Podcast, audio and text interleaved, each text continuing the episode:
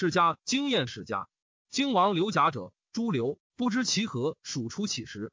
汉王元年，还定三秦，刘贾为将军，定塞地，从东击项籍。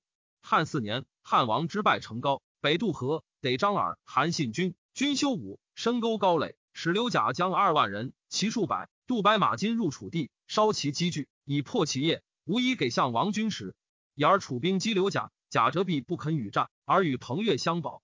汉五年。汉王追项籍至固陵，使刘贾南渡怀为寿春。还至，使人衔招楚大司马周殷。周殷反楚，左刘贾举九江，迎武王秦步兵，皆会垓下，共击项籍。汉王因使刘贾将九江兵与太尉卢绾西南击临江王共卫。共卫已死，以临江为南郡。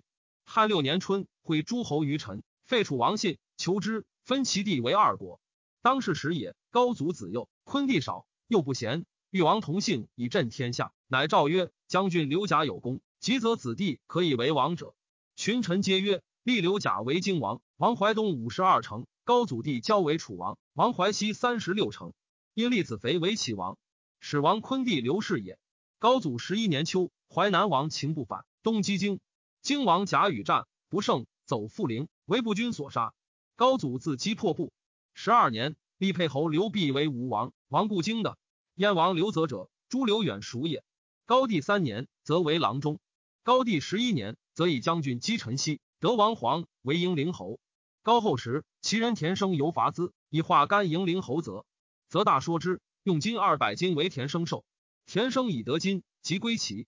二年，则使人谓田生曰：“服于矣。”田生如长安，不见则而假大宅，令其子求是吕后所幸大业者张子清，居数月。田生子请张清临，亲修具。张清许往。田生胜为帐共聚，譬如列侯。张清惊，酒酣，乃平人说张清曰：“城关诸侯王抵地百余，皆高祖一切功臣。今律师雅固本推古高帝救天下，功至大，又亲戚太后之众。太后春秋长，诸吕弱。太后欲立吕产为吕王，王代。太后又重发之，恐大臣不听。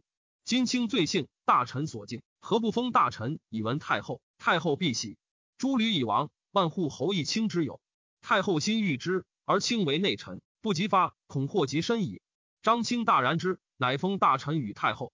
太后朝，因问大臣，大臣请立吕产为吕王。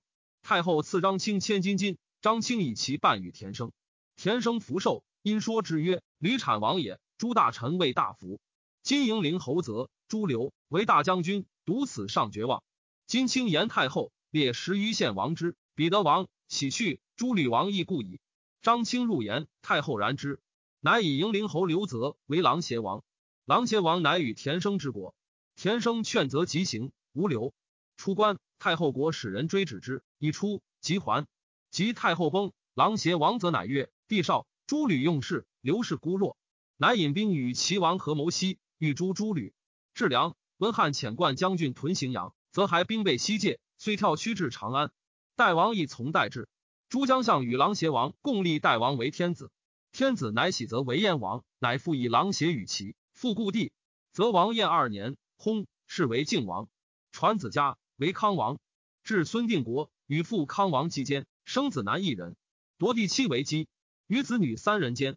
定国有所欲诛杀陈肥如令尹人，尹人等告定国，定国使业者以他法合卜格杀影人以灭口。至元朔元年，引人昆帝复尚书，具言定国因事，以此发觉。赵夏公卿皆议曰：定国禽兽行，乱人伦，逆天，当诛。上取之。定国自杀，国除为郡。